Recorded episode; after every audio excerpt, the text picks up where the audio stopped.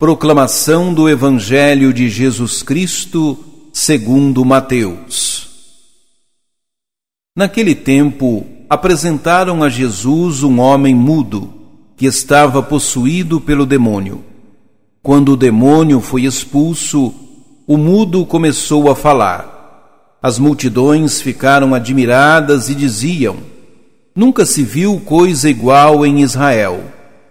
Os fariseus, porém, diziam: É pelo chefe dos demônios que ele expulsa os demônios. Jesus percorria todas as cidades e povoados, ensinando em suas sinagogas, pregando o evangelho do reino e curando todo tipo de doença e enfermidade. Vendo Jesus as multidões, compadeceu-se delas porque estavam cansadas e abatidas, como ovelhas que não têm pastor. Então disse a seus discípulos: A messe é grande, mas os trabalhadores são poucos. Pedi, pois, ao dono da messe que envie trabalhadores para a sua colheita. Palavra da salvação. Jesus curava os enfermos, expulsando os espíritos maus e libertando os oprimidos, por compaixão. As pessoas não entendiam o porquê da sua missão e julgavam-no com a mentalidade do mundo que não admite que alguém trabalhe simplesmente por amor. Neste Evangelho, nós vemos que Jesus curou um homem mudo que estava possuído pelo demônio. O demônio é o espírito das trevas e da escuridão, espírito de rebeldia e de injustiça.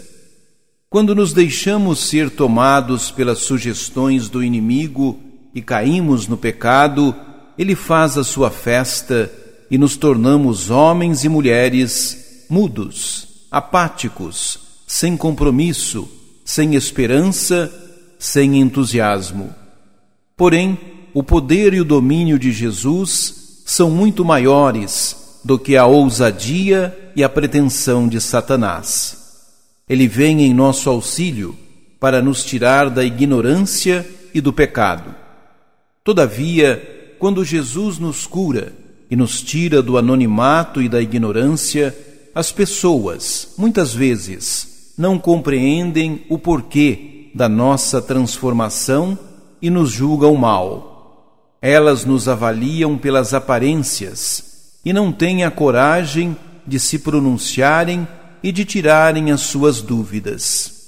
Por isso, o Senhor continua pedindo ao Pai trabalhadores para a sua messe. Ele olha as multidões e se compadece daqueles que vivem abandonados, cansados e abatidos.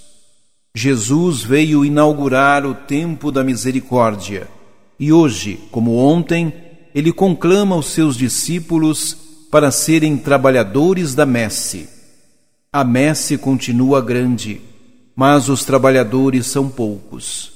As pessoas continuam como ovelhas sem pastor, abatidas, cansadas, desanimadas, sem esperança até dentro das nossas casas e Jesus nos chama a ser trabalhador da sua colheita.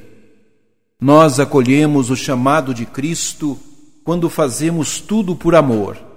A vivência do amor anima as pessoas enfraquecidas, enfastiadas e sem perspectiva. O amor vence o ódio e expulsa dos corações a intriga, a divisão, a incompreensão. Se fizermos como Jesus fez, estaremos sendo trabalhadores da sua messe. Quanto mais nós nos apresentarmos à vinha do Senhor, mais surdos e mudos serão curados. Oremos. Ó Jesus Messias, enquanto a multidão se maravilha com a cura do mudo, os fariseus te acusam de expulsar demônios pelo poder do chefe dos demônios. A acusação é descabida e maldosa. Sem perder tempo com isso, segues pregando o Evangelho do Reino e curando toda enfermidade. Em nome do Pai, do Filho e do Espírito Santo. Amém.